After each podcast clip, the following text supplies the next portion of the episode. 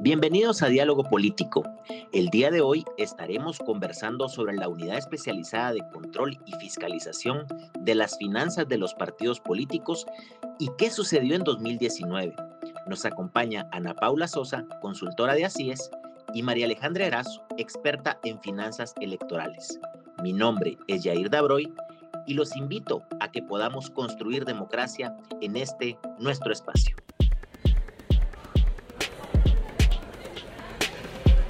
Diálogo, político. político.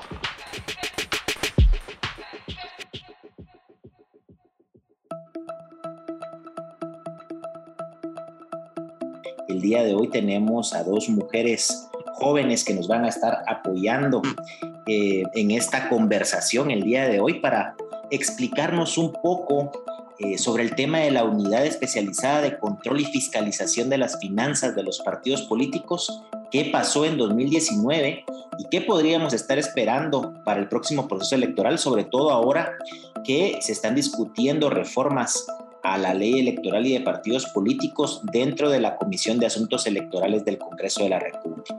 Así que quiero dar la bienvenida a María Alejandra Erazo. María Alejandra, eh, pues un placer de tenerte por acá, es una experta en el tema de finanzas electorales. Un gusto y pues me gustaría que te pudieras presentar con nuestros oyentes. Muchas gracias, Jair. Eh, gracias también a, Ana Paula, que es mi compañera en este episodio. Eh, gracias así es por, por la invitación y, y, qué gusto poder conversar de este tema tan relevante con, con ustedes. Aquí estoy a la orden. Muchas gracias.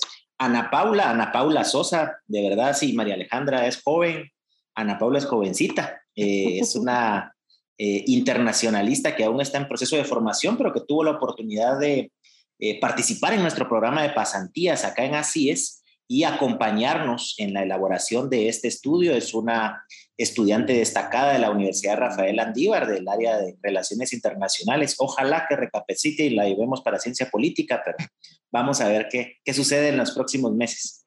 Así que bienvenida, Ana Paula. Muchas gracias, Yair, y gracias por, por la invitación.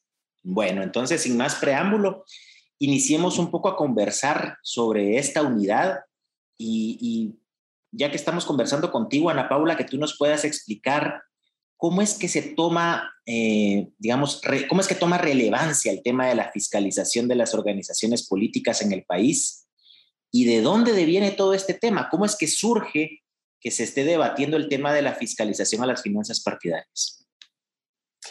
Eh, bueno, sí, a raíz del contexto sociopolítico que pudimos evidenciar en el 2015, eh, pues observamos que la vida democrática eh, se vio debilitada en gran magnitud gracias al colapso del sistema político y pues esto conllevó una serie de demandas por parte de la población en las cuales se solicitaban o más bien se exigían diversos cambios que mejoraran la vida democrática en términos de gobernabilidad y de representatividad, pero también que se, que se contemplara la creación de políticas públicas que pudieran atacar los problemas estructurales desde la raíz.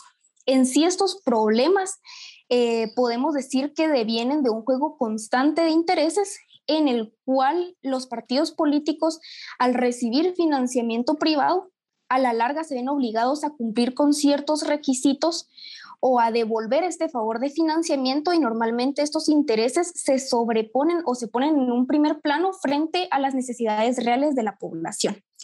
Previamente, para las organizaciones eh, y autoridades electorales, realmente eh, no, le prestaban completa atención al tema de fiscalización.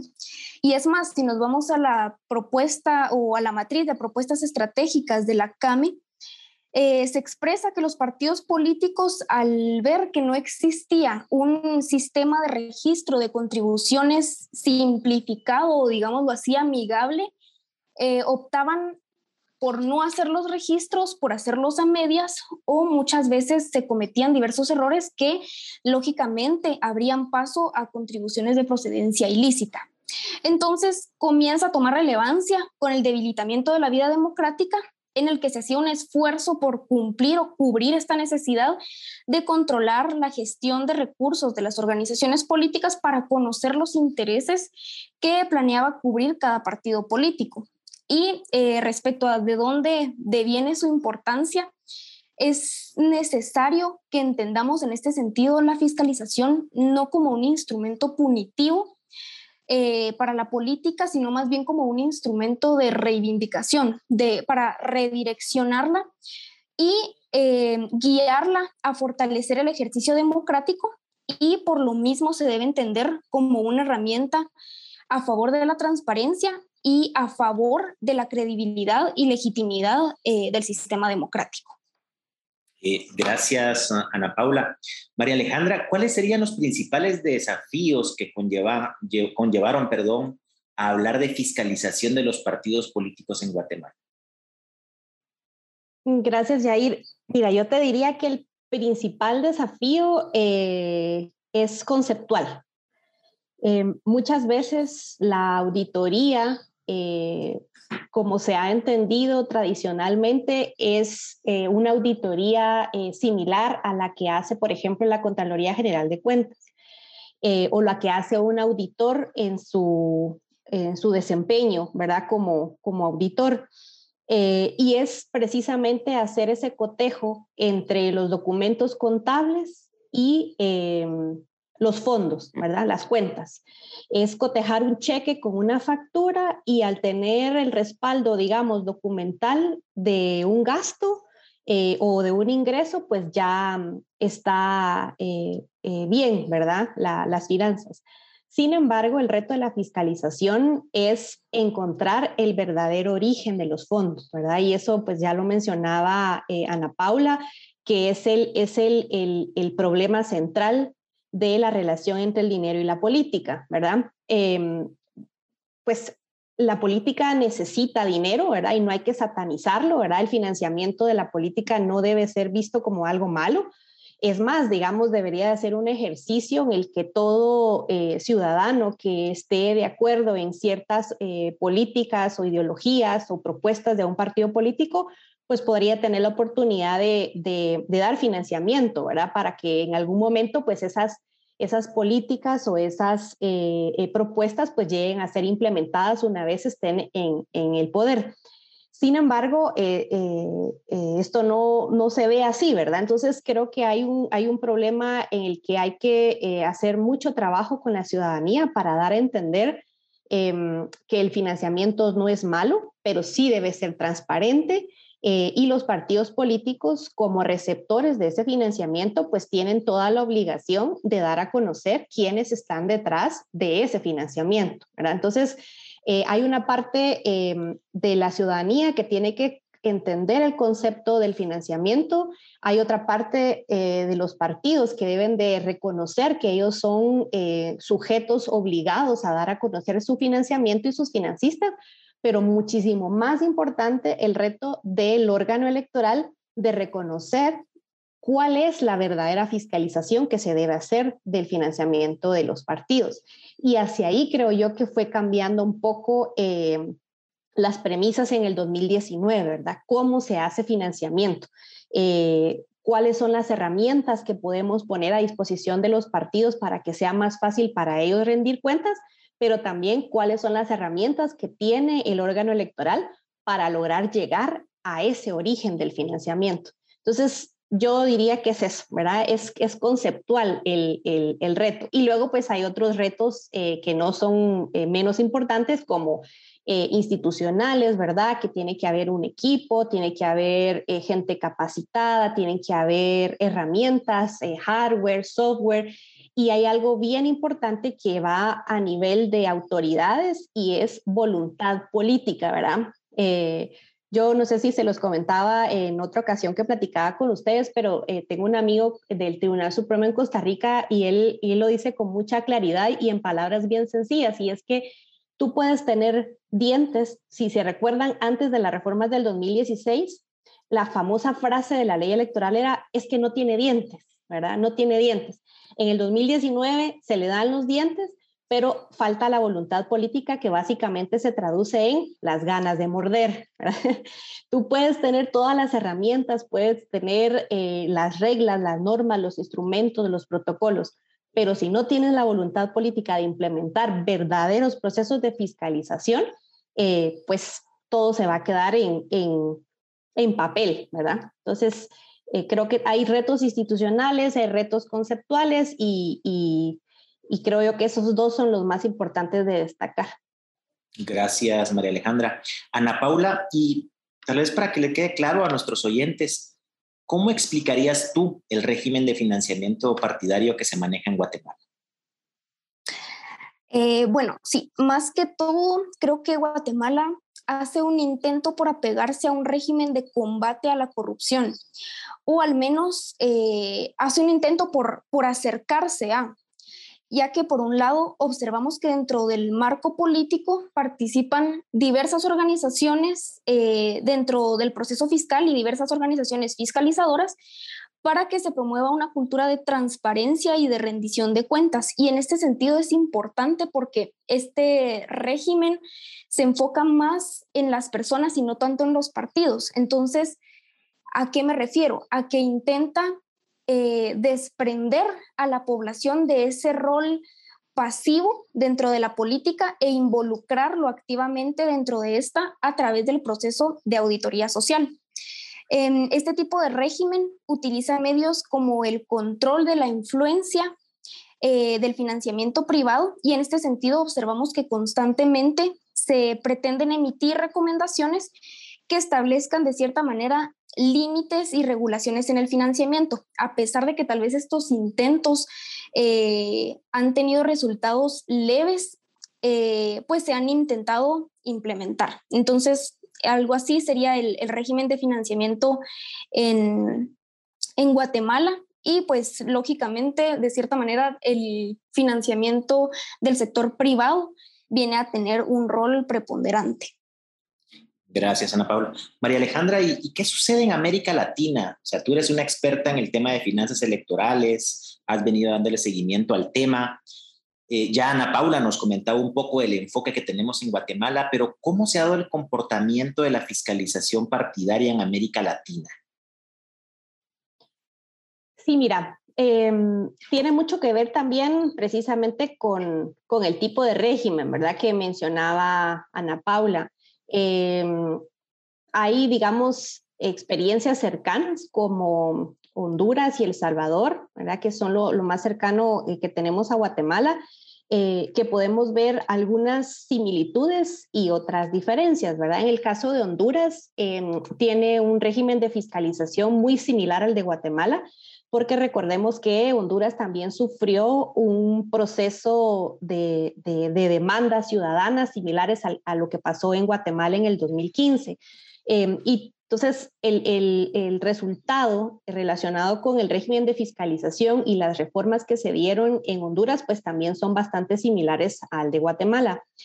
En El Salvador sí sucede eh, bastante algo lo contrario, casi no hay eh, reglas, por lo menos, ¿verdad? Reglas formales eh, que definan un régimen robusto de fiscalización. Sin embargo, la percepción de los actores políticos, institucionales y de sociedad civil es que de una u otra manera, hasta antes de este gobierno, Em, de este gobierno del presidente Bukele, pues había sido implementada de manera bastante eficiente por eh, la sala constitucional, ¿verdad? Eh, entonces, ellos, ellos tenían un papel preponderante en este sentido. Em, hay algo bien interesante que mencionar eh, cuando comparamos o vemos experiencias comparadas y es em, el enfoque, ¿verdad? Ya lo mencionaba Ana Paula, que el enfoque de Guatemala está eh, pues bastante mm, redireccionado a prevenir la corrupción, ¿verdad? Obviamente también las, las normas eh, que, que, nos rigen también cuentan una historia, ¿verdad? Y es la historia que, que, de las experiencias de nuestro país. Lo mismo pasó en Honduras. Y, y el enfoque es bien importante porque aquí podemos identificar qué países especifican que el financiamiento electoral ilícito eh, es de gravedad o no. Y eso lo podemos ver incluso en em, los códigos penales, ¿verdad? Es eh, qué países incluyen dentro de su código penal los delitos electorales que incluyen el financiamiento electoral ilícito, por ejemplo. Y aquí sí vemos una diferencia en que, eh, eh, por ejemplo, Honduras no tiene regulado el financiamiento electoral ilícito, ¿verdad?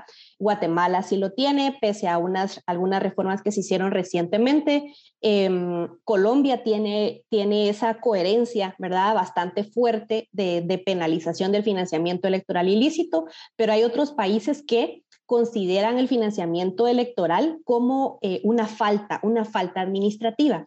Eh, entonces, yo creo que por ahí van las diferencias, ¿verdad? Eh, que algunos países pueden considerar que el incumplimiento a las, a las normas de fiscalización, pues son consideradas, son consideradas más como faltas administrativas que faltas penales, ¿verdad?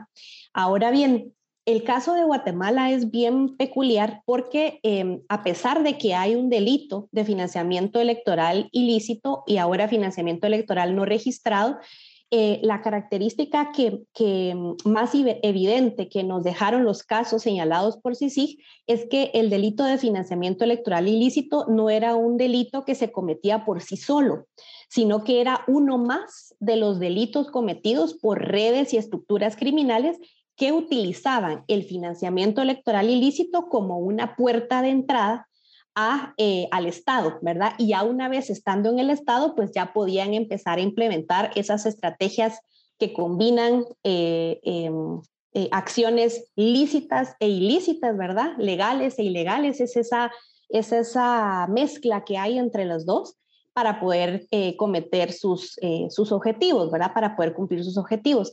Entonces yo te diría que eh, comparado a Latinoamérica, eh, Guatemala tiene un régimen de fiscalización bastante robusto, eh, tiene mecanismos de fiscalización bastante buenos, ¿verdad? El, el, régimen de fiscalización fue construido en conjunto con el apoyo de otros órganos electorales de México, de Costa Rica, también la experiencia de, de Panamá. Entonces creo que es bastante robusto y solamente es que hayan ganas de implementarlo y, cierto, hay ciertos ajustes que hacer, pero sí en comparación con América Latina es bastante, bastante bueno, ¿verdad?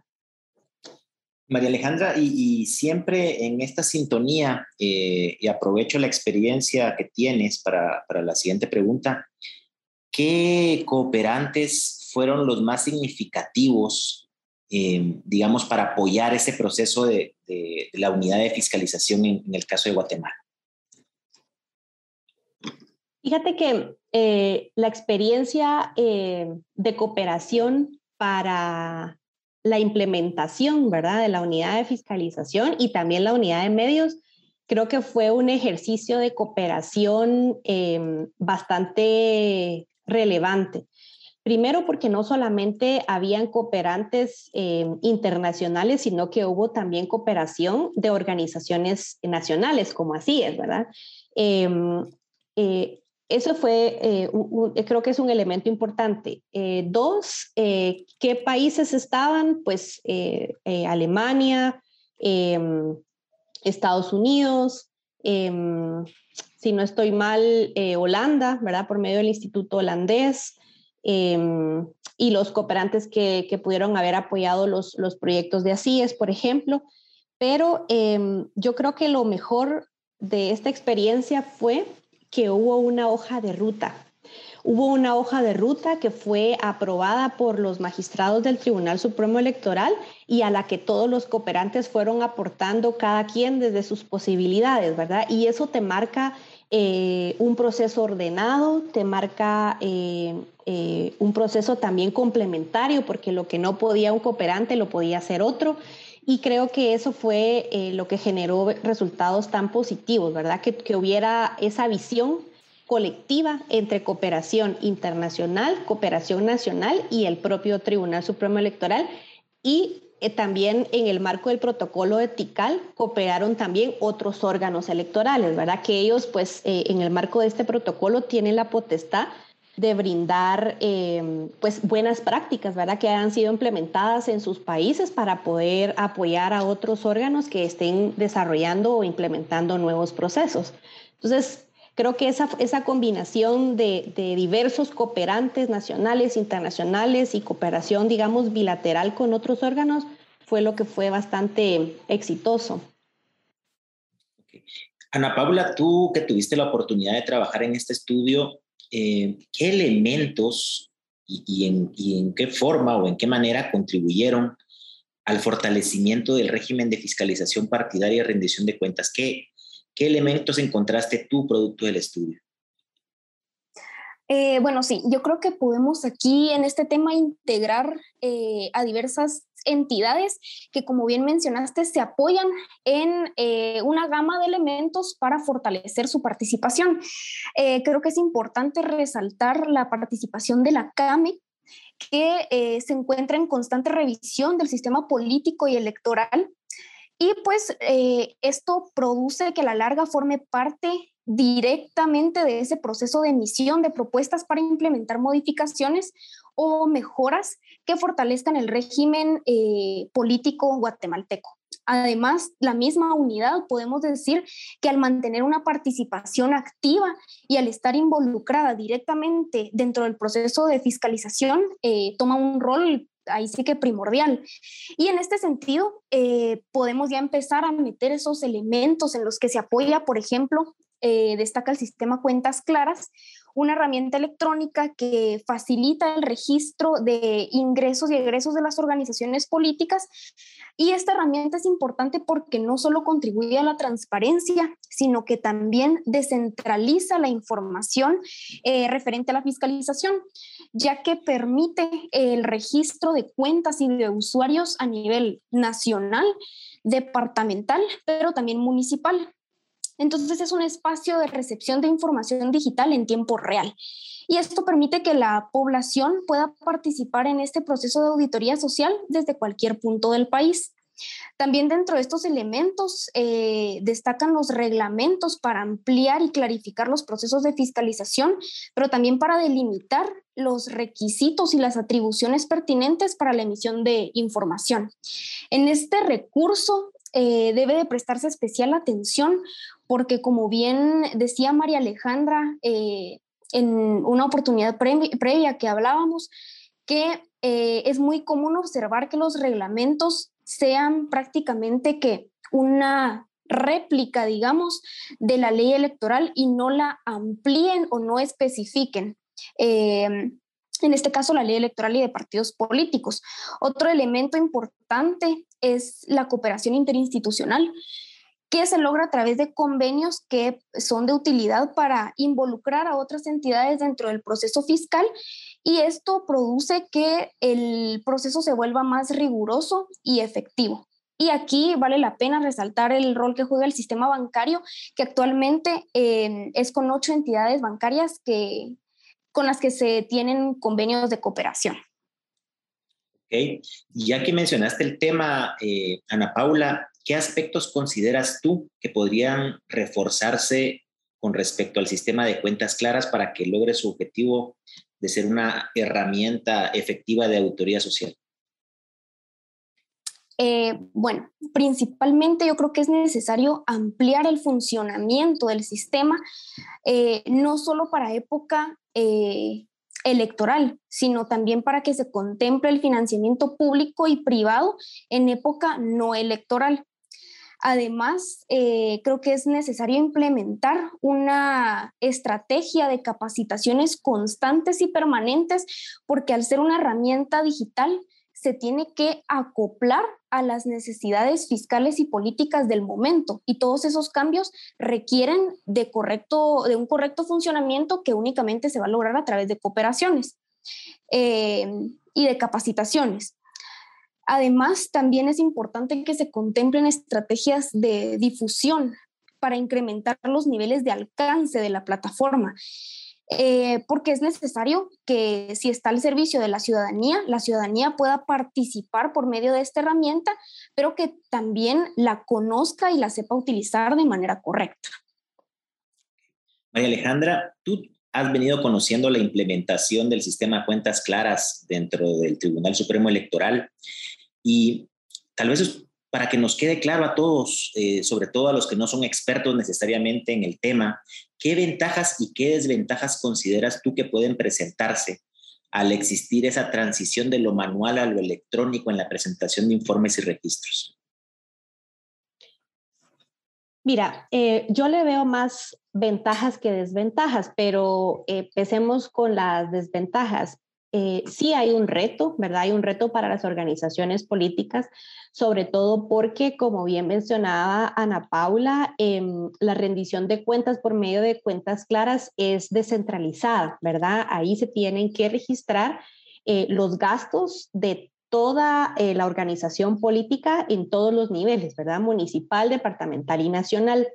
El hecho de que no esté descentralizada, pues es un reto eh, administrativo para las organizaciones políticas que bien sabemos que no necesariamente están tan reforzadas con equipo eh, eh, en, en, época no electoral, ¿verdad? Generalmente las organizaciones políticas pues tienen más recurso humano y financiero para la época electoral.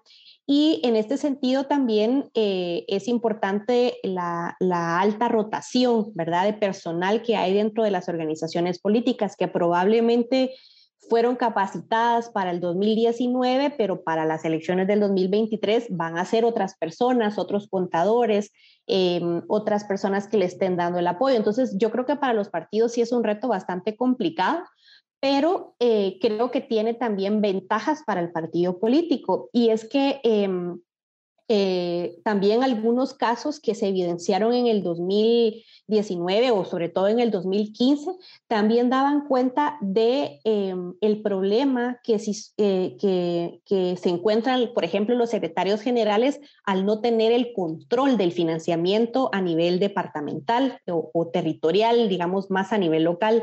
Y eso pues eh, les traía consecuencias porque ellos tienen responsabilidad solidaria, ¿verdad? Entonces, eh, el hecho de que haya un control del financiamiento en todos los niveles creo que también es muy positivo, sobre todo para, para el partido político como institución, ¿verdad? Ahora, para el Tribunal Supremo Electoral eh, tiene muchísimas ventajas, sobre todo porque eso les, les permite ser más eficientes si mm, eh, toda la carga de la información ya está, digamos, procesada y que sea más fácil hacer reportes, eh, la fiscalización se hace mucho más, más rápido. Eh, tú puedes utilizar ciertas herramientas de software también para poder hacer cruces de información, para poder hacer reportes de manera más eficiente. Y la otra ventaja también lo mencionaba Ana Paula y es eh, la posibilidad de que el ciudadano pueda enterarse de todos los ingresos y todos los gastos que puede tener la organización política.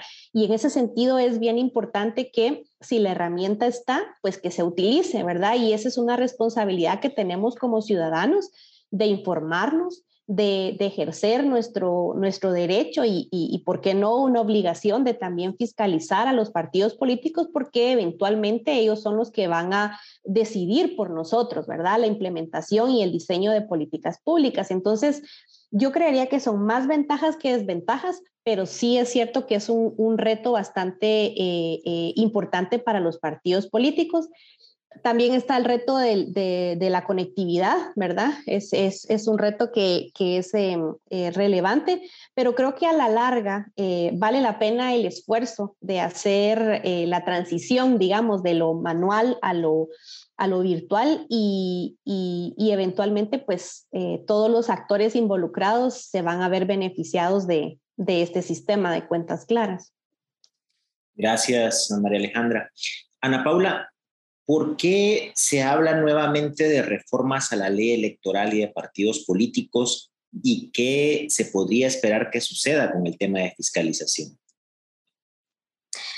Eh, bueno, sí, principalmente con las reformas del 2016 existió una controversia que giraba en torno a que se expresaba que las modificaciones implementadas se habían introducido para cumplir eh, con los intereses de quienes representaban en ese momento mayoría en el Congreso. Entonces, generalmente las propuestas e iniciativas de reforma eh, se implementan para introducir mejoras y para fortalecer el régimen, en este caso de fiscalización, pero hay que prestar especial atención a, las, aquellas que se vayan a implementar y a las modificaciones que se vayan a introducir para evitar regresiones al sistema electoral.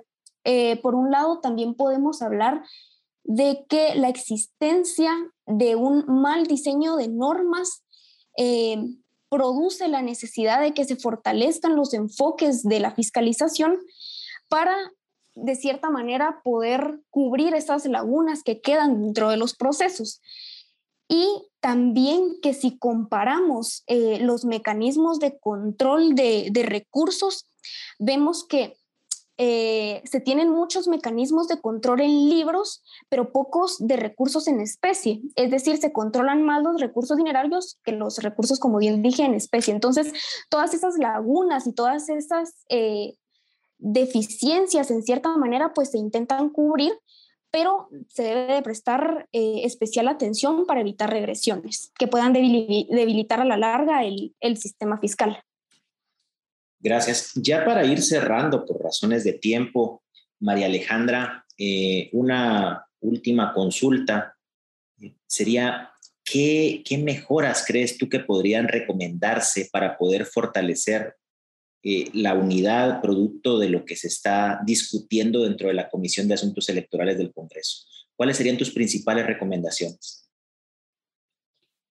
Em, yo creía que podemos dividirlas en, tres. Em, las legales, ¿verdad? Como mencionaba Ana Paula, se están discutiendo ahora en la Comisión de Asuntos Electorales Em, básicamente la propuesta del Tribunal Supremo Electoral está enfocada en eh, promover ciertas reformas de armonización, algo como lo que se vio en el 2006 con las reformas del 2004, que creo que son bastante positivas y creo que son producto de la experiencia de implementación del 2019. Entonces, yo creo que eh, esas, esas reformas propuestas por el Tribunal Supremo Em, son bastante buenas y darían eh, certeza jurídica a esas lagunas que, como bien mencionaba Ana Paula, em, quedaron pendientes en el 2019 y que eh, son bastante peligrosas porque eh, básicamente cuando tú tienes una laguna le das mucha libertad de interpretación, ¿verdad?, a las autoridades electorales y eh, genera, digamos, un, clima de desconfianza en los actores políticos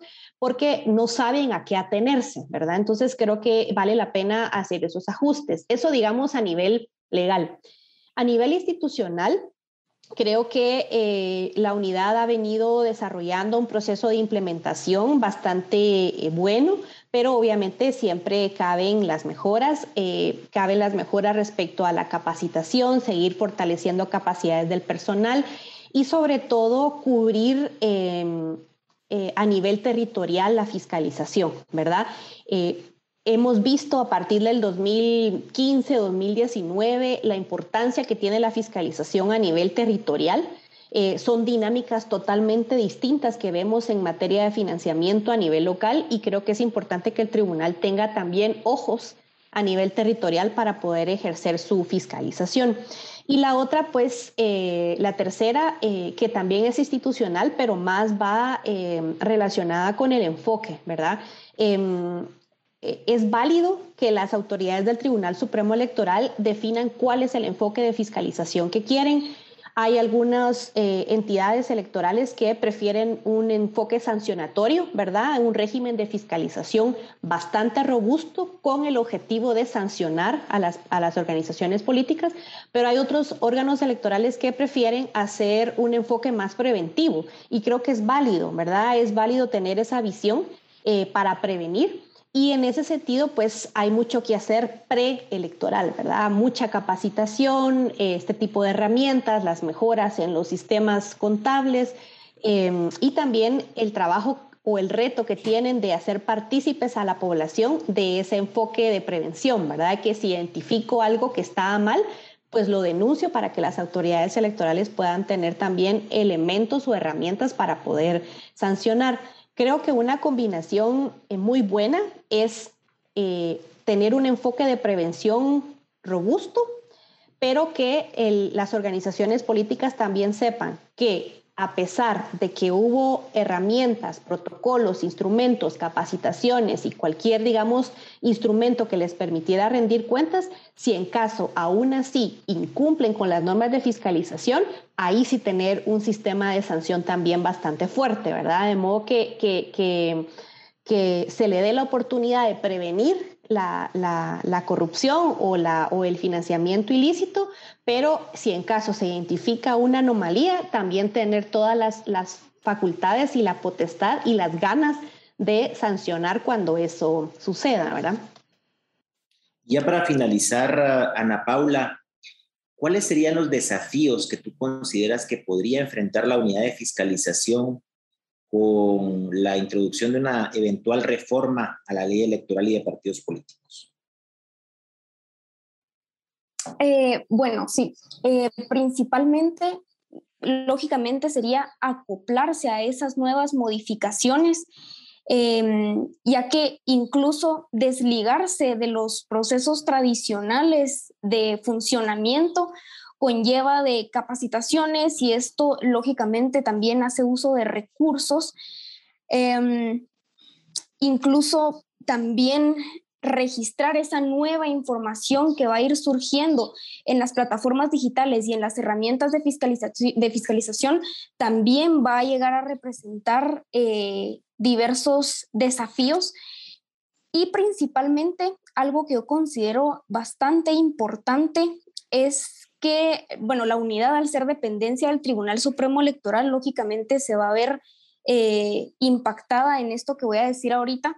Y esto no solo se ve a nivel eh, nacional, sino que a nivel regional también podemos observar que normalmente los órganos electorales están bastante sujetos a las disposiciones que se vayan a tomar en las cámaras de diputados. Y como lo digo, este es un comportamiento que se observa a nivel eh, latinoamericano, no únicamente eh, nacional, ¿verdad?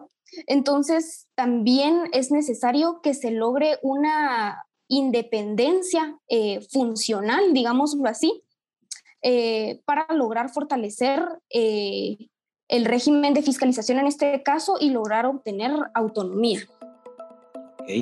Pues muchas gracias a ambas por uh, habernos ilustrado cómo se da esto del tema de la unidad de fiscalización a las finanzas partidarias. Eh, gracias Ana Paula, gracias María Alejandra y a los oyentes los invitamos para que continúen con esta serie de diálogo político pudiéndonos escuchar y dejarnos sus comentarios en las redes sociales de Así es. Muchas gracias.